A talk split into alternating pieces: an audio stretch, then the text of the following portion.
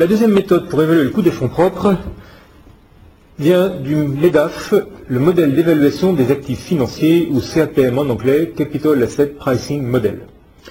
Il s'agit d'un modèle qui est complexe, tant sur le plan mathématique que sur le plan statistique, et donc, pour cette séquence, nous nous limiterons à en faire une démonstration intuitive avant tout, puis ensuite à donner les formulations mathématiques. Cette approche du MEDAF repose sur trois idées de base.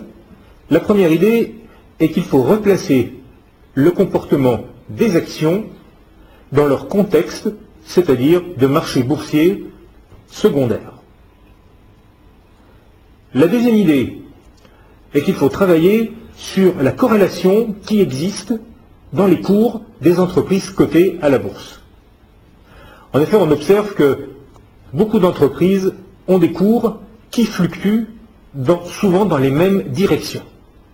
Néanmoins, la troisième idée est que les niveaux de risque induits par les activités des entreprises vont provoquer des réactions boursières des titres plus ou moins fortes. Nous aurons donc des titres qui vont amplifier le marché, inversement des titres qui vont amortir les fluctuations générales du marché, voire éventuellement des titres qui iront dans le sens opposé du marché. Donc il s'agit dans le MEDAF d'utiliser ces idées de base, de les remettre en place pour arriver à en déduire combien l'actionnaire peut exiger de rémunération. Alors justement, cette rémunération procurée à l'actionnaire comprend les deux niveaux habituels, un taux sans risque d'une part, ainsi que les primes de risque qui dépendent de la nature de l'activité et du niveau de l'activité. Comme le MEDAF se propose de calculer des primes de risque, il va falloir trouver des mesures de ce risque et la mesure la plus couramment utilisée de risque repose sur la variance ou l'écart type, puisque la variance n'est que l'écart type au carré. Donc ça repose sur la variance de la rentabilité attendue sur le titre.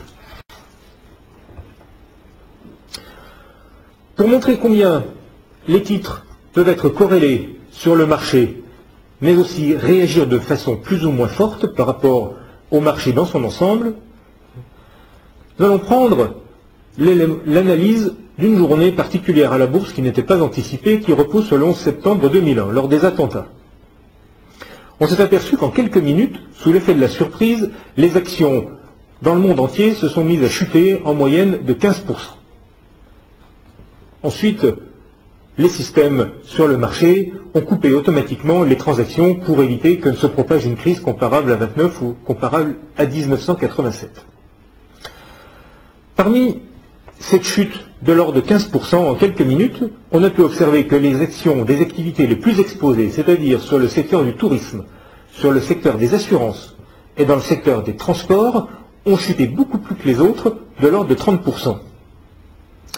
Inversement, les actions de l'agroalimentaire, elles, ont amorti la chute, puisque l'ordre de grandeur dans ce secteur a été une dégringolade des cours de l'ordre de 8%.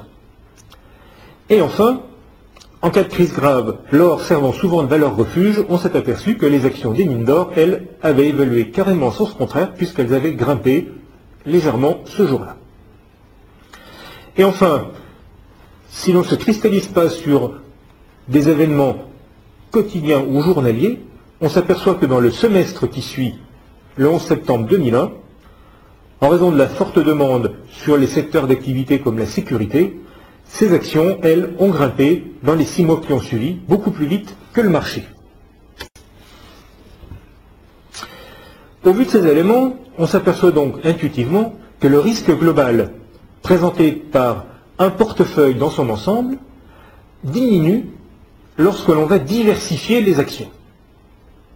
Alors on peut imaginer plusieurs cas de figure, notamment un actionnaire qui ne détient qu'une seule action dans son portefeuille. Au travers de l'exemple du 11 septembre 2001, on peut voir assez aisément, à un niveau intuitif, que le risque global d'un portefeuille va diminuer lorsque l'on diversifie le nombre des actions. En effet, même si le niveau de risque est identique mesuré statistiquement avec la variance, l'origine du risque n'est pas forcément la même. Ça peut venir d'un risque interne à l'entreprise, de risque externe, cela peut venir de risques des différents métiers qu'elles exercent. On s'aperçoit donc, au travers d'études et de recherches académiques, qu'avec 30 titres différents dans un portefeuille, nous avons une bonne diversification. C'est-à-dire que le niveau de risque a considérablement diminué, alors que l'on peut espérer gagner autant d'argent. On s'aperçoit également, au travers des études qui ont été menées, que si l'on diversifie davantage avec plus de 30 titres différents dans son portefeuille, le risque global du portefeuille ne diminue plus. Il est donc inutile de mettre 100, 200 actions dans son portefeuille avec une trentaine de titres, on a atteint un seuil incompressible de risque. Ainsi, comme le montre le transparent suivant, nous aurons deux types de risques qui peuvent se distinguer. L'actionnaire se trouve donc exposé à un risque systématique de son action. Il s'agit du risque que le marché dans son ensemble fait peser ou exerce sur une action. Ce risque systématique ne peut pas être supprimé, il est inévitable. Par contre, il existe un deuxième risque qui disparaît lorsque l'on diversifie le portefeuille. Il s'agit cette fois-ci donc d'éléments qui sont propres aux actions, propres au métier, donc d'un risque spécifique. Ce risque est éliminé avec la diversification.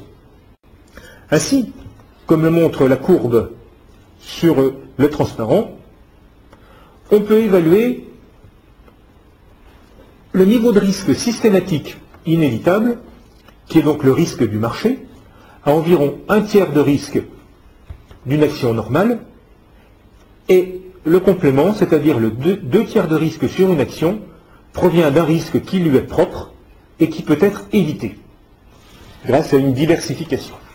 Mettons-nous maintenant à la place d'un actionnaire qui dispose d'un niveau de patrimoine donné. Dans un premier cas, il peut l'investir intégralement dans un titre unique. Son risque est alors au maximum et l'actionnaire va donc demander à être rémunéré en conséquence, c'est-à-dire il va réclamer une prime de risque très élevée qui va correspondre à ce niveau de risque. Inversement, il peut choisir de diversifier son portefeuille en ajoutant des titres supplémentaires. Il va donc ainsi provoquer une réduction de ce niveau de risque tout en espérant gagner les mêmes rentabilités. La prime de risque qu'il va demander sur son portefeuille à ce moment-là sera donc plus faible. Voyons maintenant le point de vue du manager concerné par ses portefeuilles. Le manager qui subit la contrainte de la prime de risque réclamée par l'actionnaire va refuser de rémunérer le risque total puisque une partie de ce risque peut être éliminée. Rémunérer intégralement le risque à hauteur du risque correspondant à la détention d'une seule action serait du gaspillage ou jeter donc de l'argent par les fenêtres. En conséquence, les managers seront disposés à rémunérer les actionnaires uniquement pour le niveau de risque qu'ils ne peuvent pas supprimer, et ils allègent ainsi la contrainte du coût des fonds propres tout en diversifiant leur actionnariat. Seul le risque systématique d'une action est donc rémunéré, soit environ le tiers inférieur que l'on voyait sur le schéma. Il s'agit uniquement du risque que le marché fait peser sur le titre et qui n'est pas éliminé. La mesure de ce risque, tout indiqué, est donc la covariance entre le titre et le marché lui-même. Néanmoins, nous manquons de référence lorsque nous allons obtenir ce niveau de covariance exprimé de manière un peu sèche. Pour trouver des repères, il faut donc prendre une échelle de mesure ou le normer et une bonne norme a été imaginée, il s'agit tout simplement de prendre le risque du marché lui-même.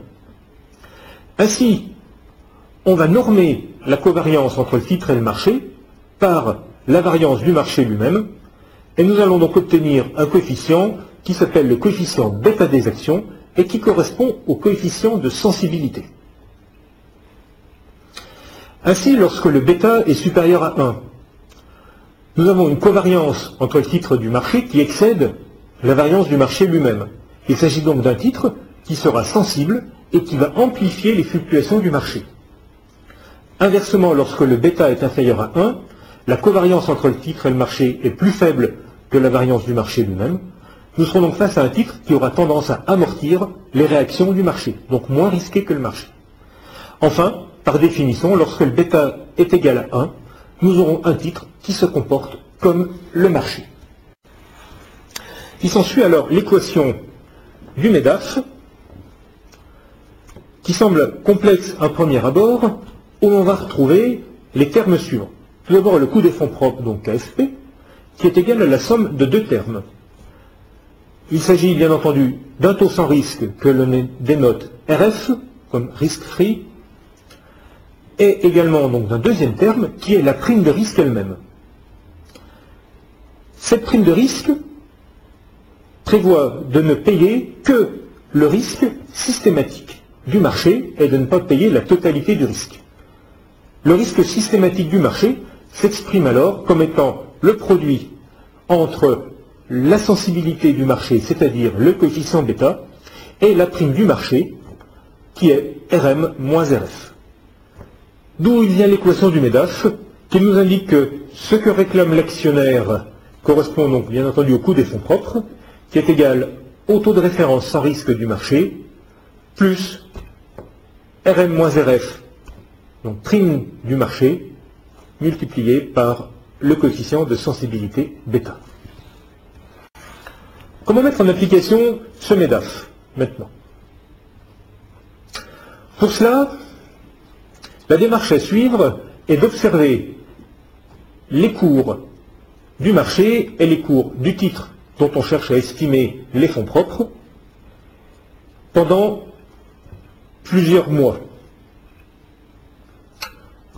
Une périodicité hebdomadaire est préférable parce qu'au jour le jour, les actions ont une volatilité parfois un peu forte et prendre, par exemple, comme référence tous les cours de clôture de fin de semaine est donc bien préférable.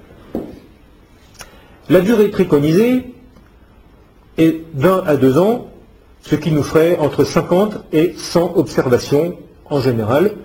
Au-delà de deux ans, comme l'entreprise évolue, son niveau de risque peut facilement évoluer, et donc prendre des références de cours boursiers qui remontent à 3 ou 4 ans ne serait plus du tout d'actualité. C'est la raison pour laquelle on préconise d'observer les cours du titre et les cours du marché sur une période de 1 à 2 ans. Il faut ensuite convertir ces cours en rentabilité hebdomadaire. Puis, nous allons faire appel aux techniques statistiques de régression linéaire. En effet, on s'aperçoit que le coefficient bêta, qui est la covariance entre le titre et le marché, normé par la variance du marché, correspond à un coefficient de la droite de régression. Le plus simple pour calculer le coefficient bêta est donc de lancer une régression linéaire où l'on régresse la rentabilité du titre par la rentabilité du marché. Naturellement, nous ne savons pas, lorsqu'on lance une régression, si le travail est statistiquement valide ou non. Il faut donc ensuite valider le travail au travers de divers, tests statistiques traditionnels. En particulier, nous nous limiterons à un test de student sur le coefficient bêta. Une fois que le coefficient bêta du titre a été obtenu et que sa significativité a été validée, il nous faut alors récupérer la rentabilité anticipée du marché RM-RF, ainsi que le taux sans risque RF dans la presse, et nous obtenons ainsi une estimation du coût des fonds propres des entreprises. Si l'on met en application à la fois les méthodes de Gordon et du MEDAF pour estimer le coût des fonds propres, il est conseillé évidemment de vérifier que ces deux approches convergent vers des estimations relativement proches du coût des fonds propres.